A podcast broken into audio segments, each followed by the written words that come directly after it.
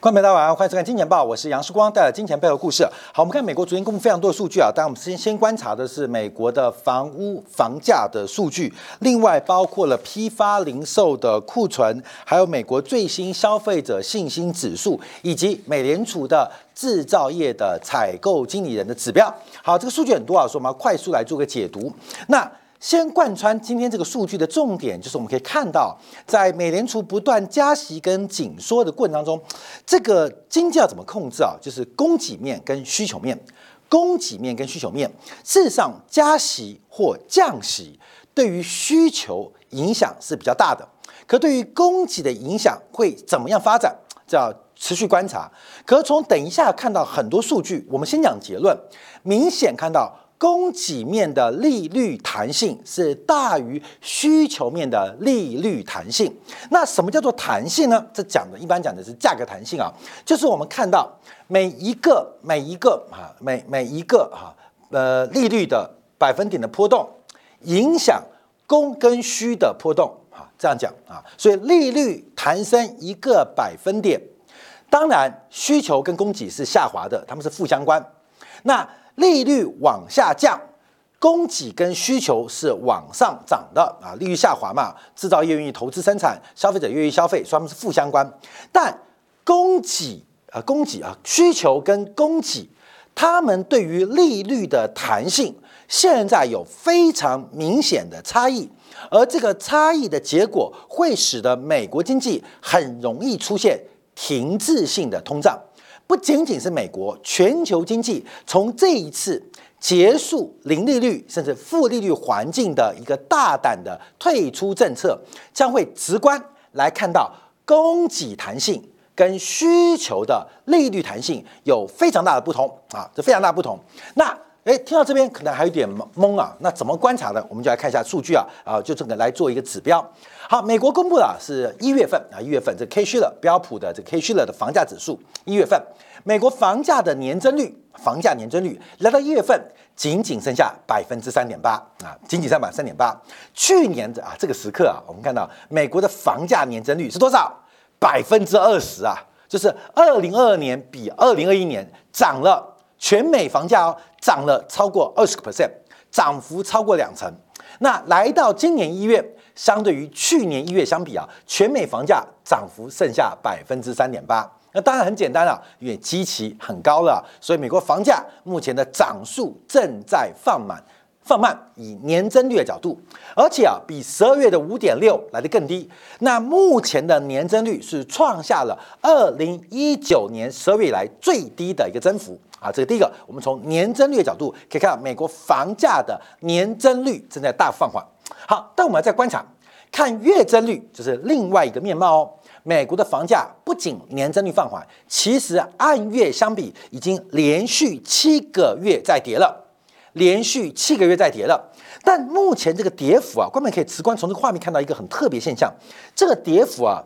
不仅没有扩大，还在收敛。不仅没有扩大，还收敛。我们看到一月份的房价的月增率跌幅啊，是跌零点二。跟去年十二月相比，去年相比是跌了零点二 percent，一月跟十二月，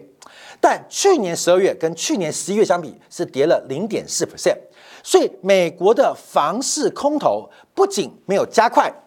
反而这个跌势在放不没有加快啊，反而在放慢。美国房地产的熊市跌势正在放慢，这就会给美联储给市场上。带来非常困难的一个判断跟处境啊，这是我们观察啊。所以从美国房市的下跌啊，目前一个大麻烦就是跌势在放慢啊，跌势在放慢，并没有加快哦，正在放慢。好，刚刚看完年增率，再看月增率，让我们看绝对房价啊，绝对房价。因为按照过去美国房价的惯性啊啊惯性，好像从本世纪以来，我们就可以作为一个呃指标，每一次当货币宽松。跟经济复苏，美国的房价平均涨幅啊，大概是一百二十 percent，不是一块一百块到一百二十块哦，是一百块涨到两百二十块啊，这涨幅是净涨幅一百二十 percent。那这一波的涨幅啊，大概也差不多，大概也在一百二十 percent。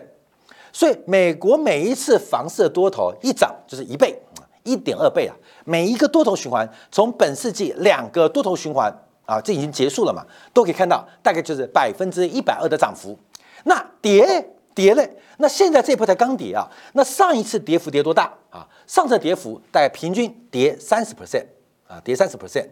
所以涨一百二跌三十 percent 啊，各位简单来讲啊，这个就是腰斩了。就是价格到高点的，呃，这个呃，就是原来的这个低点到高点跌三 percent，就等于涨一半啊，涨一半啊，涨一半。因为你看一百涨一百二十 percent 变两百二嘛，两百二跌三十 percent 就等于跌六十，所以最后剩下一百六嘛，啊，一百六啊，所以一百六，所以最后涨幅就是腰斩啊，剩一半啊，剩一半。所以每一次就是涨两块会跌一块回来，涨两块会跌一块回来。那具体的涨幅就是一百二十 percent。跟跌三十 percent，好，感觉是四比一啊，不是，因为它价格高嘛，所以跌三十 percent 会比低档涨一百二十 percent 跌得多啊，所以这个基本上就是涨两块跌一块回来。那这一次也涨了一百二十 percent，那现在跌多少呢？现我们以全美房价观察，呃，指数做掌握的话是三百零八点，跌到两百九十二点啊，现在大概只跌五 percent。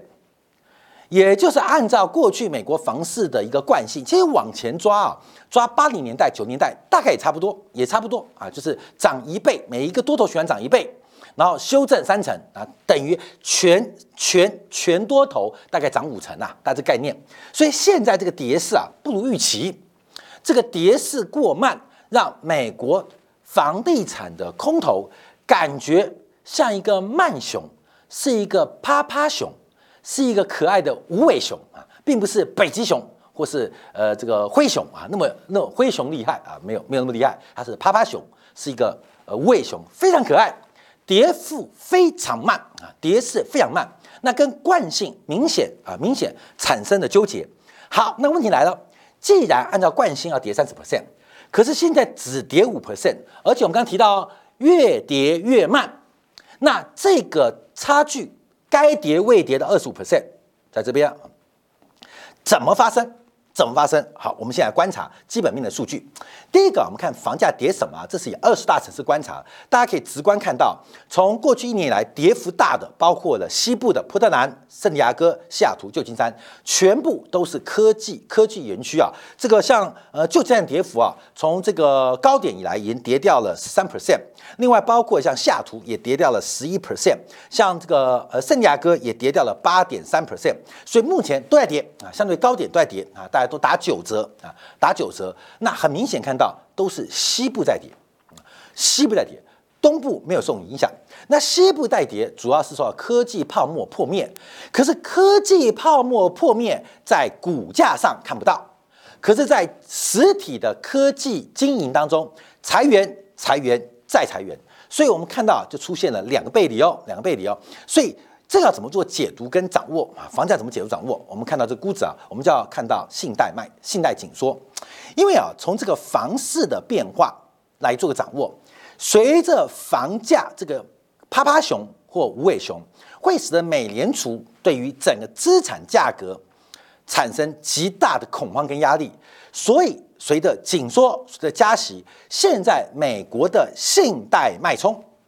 正在转折往下。这绝对是美国资产价格的领先指标，你就当做信贷脉冲啊，就是商业银行的信贷年增率啊。所谓信贷脉冲，一般来讲是信贷的年增率跟 GDP 的关系啊。所以这个商业银行的信贷年增率正在大幅的放缓。简单来讲，是美国的信贷脉冲正在领先美国的资产正在快速的往下，快速往下。那产生什么样的背离啊？这是我们之前提到重点。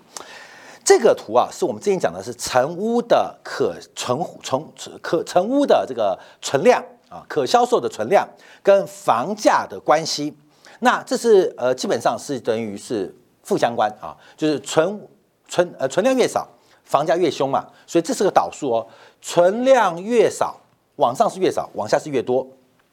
存量越少，房价越涨。存量越多，房价越跌，所以基本上这条斜率是一条这个斜率啊，这个斜率，这个是导数哦，这是导数。假如你不要导数，它这个负斜率，那这样比较好看了。所以基本上这是个导数，所以越往上代表存屋，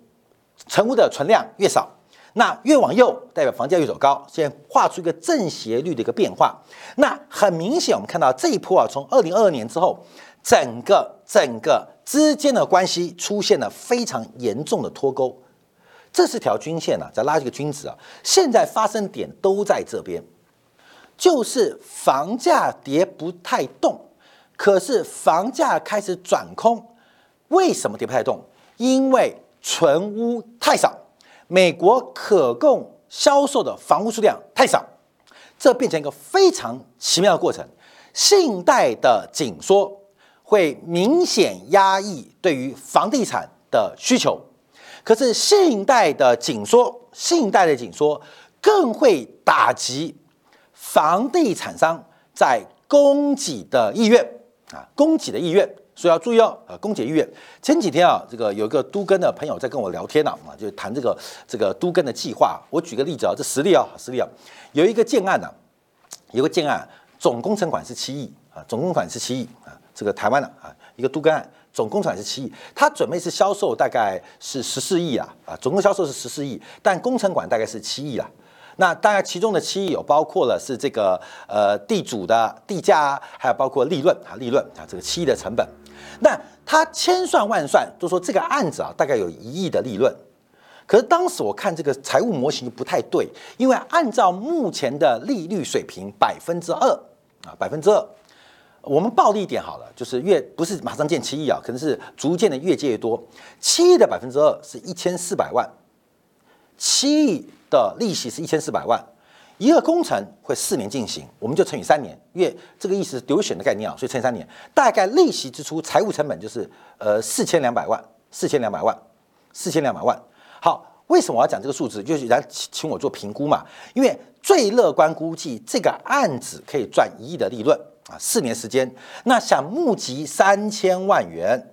三千万元，叫募资三千万元来赚这一亿。其中就是这个都跟大概四年的过程要把它完成，可是我就说啊，哎，财务成本好像低估哦。只要这个财务成本算进来的话，因为他从哪都没算财务成本，这个利润其实非常低啊。因为搞四年大概只能赚五千八百万，这最乐观情况哦。而且要搞四年，那对于投资人来讲，其实报酬率非常低，非常低。那这什么意思啊？我还要讲信贷紧缩问题啊，就是信贷的紧缩跟升息，现在很明显。的确压抑了房地产的需求，可是信贷紧缩跟升息对于供给的压抑打击更大。就是我们今天标题哦，利率弹性对于供给面跟需求面不一样，产生了一个非常特别的结果。美国房价在走空，进入一个周期性的熊市，可是跌不动。跌不动最大的问题是，美联储的加息的确打击了需求，可是更打击了供给。嗯，所以供不应求问题一直存在，美国房价就跌不动，那就变很困难哦，就变成停滞性的通胀，因为没有新的产出或者产出减少，可是价格虚高。那价格也比较虚高，因为永远供不应求嘛，永远供给满不了，满足不了需求，所以就形成了一个非常奇葩的一个结果。其实也比较奇葩啦，所以说，呃，世界上没有阴谋，没有阴谋，没有阴谋，这这你不懂就变阴谋。所以目前我们看到美国的升息带来一个非常大的问题，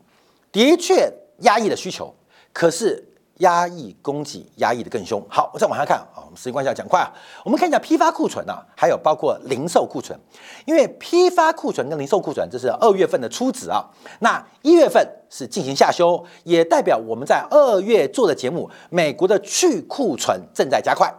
可是二月份的库存数字，感觉去库存才刚启动，也刹车了。去库存也刹车了。好，这边是对于需求面的。打击、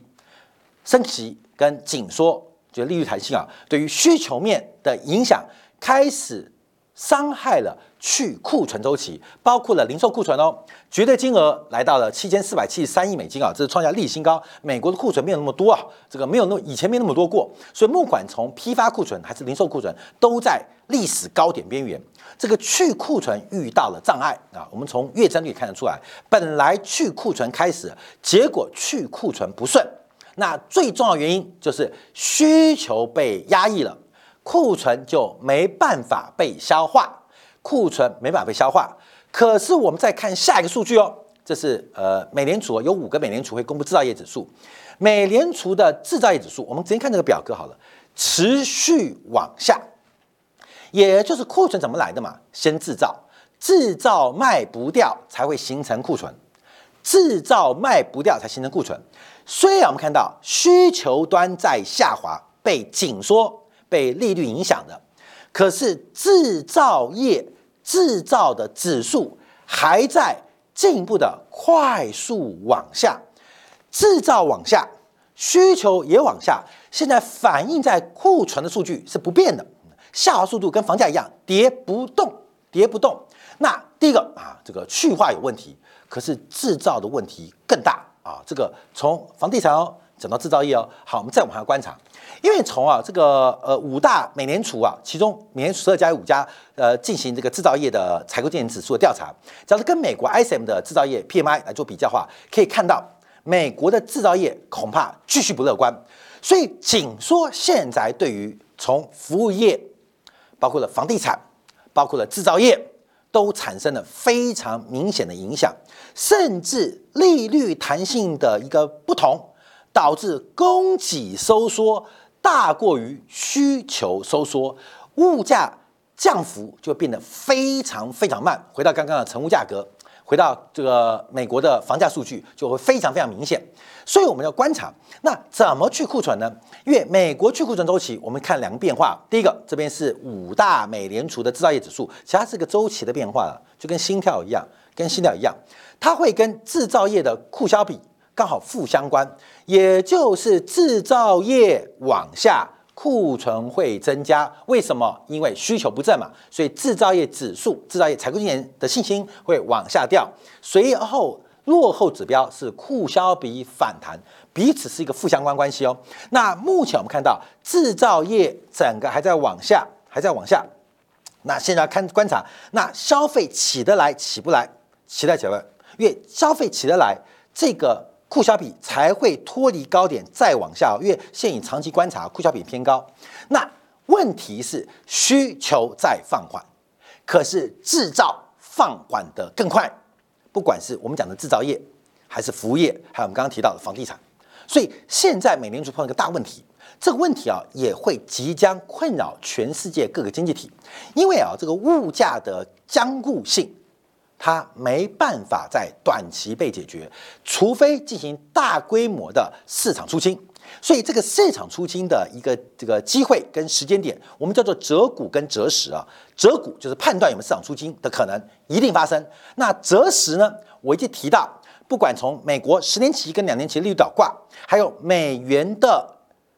转强，看欧元的一点零五五。都是一个非常重要的指标，所以大家要特别观察哦。因为美国现在碰到一个非常大的问题啊，就是信贷脉冲开始往下，信贷开始收缩，现在已经落后于美联储的升息决策。可是刚开始的信贷脉冲打击供给比打击需求更严重，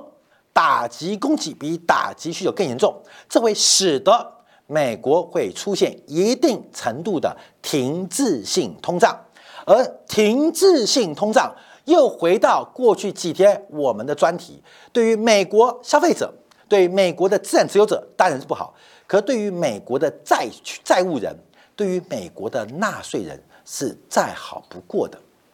也就是名目物价的虚高将会导致实质债务购买力的下滑，也就是一个去债务。去杠杆的过程，那我们提到美联储当然知道，我们做的节目啊，包括看到供给的利率弹性跟需求利率弹性，大家都都知道，美联储也知道，所以一个停滞性的通胀可能是美联储最想出现的结果。啊，只要不要恶化，这个停滞可以，但通胀不要太高。避免出现恶性通胀，因为滞胀下个就恶性通胀，那恶性通胀就会失控。所以美联储最能帮助美国财政部，最能帮助美国纳税人，最好方法就出现一定程度的停滞性通胀。而停滞性通胀目前出现的证据已经越来越多啊，越来越多。而这个变化大家要特别观察，因为市场清算的时刻。我认为已经开始，所谓的戴维斯双杀可能已经在进行当中，只是它是一个熊，我们看起来它是趴趴熊，看起来是无尾熊，可事实上它包藏的是一个灰熊啊，是一个北极熊。一个非常巨大的风险即将发生。我们特别啊，从美国的数据啊，这个公布的包括信心、包括了呃房价、包括了库存啊等等数据来跟大家做分享。要注意到这个停滞性通胀对于财富效应跟信贷紧缩会产生不同的结果，大家特别当心。好，我们碎片刻回来就观察，因为昨天晚上非常多的央行啊出来讲话。另外啊，原油价格在这几天出现了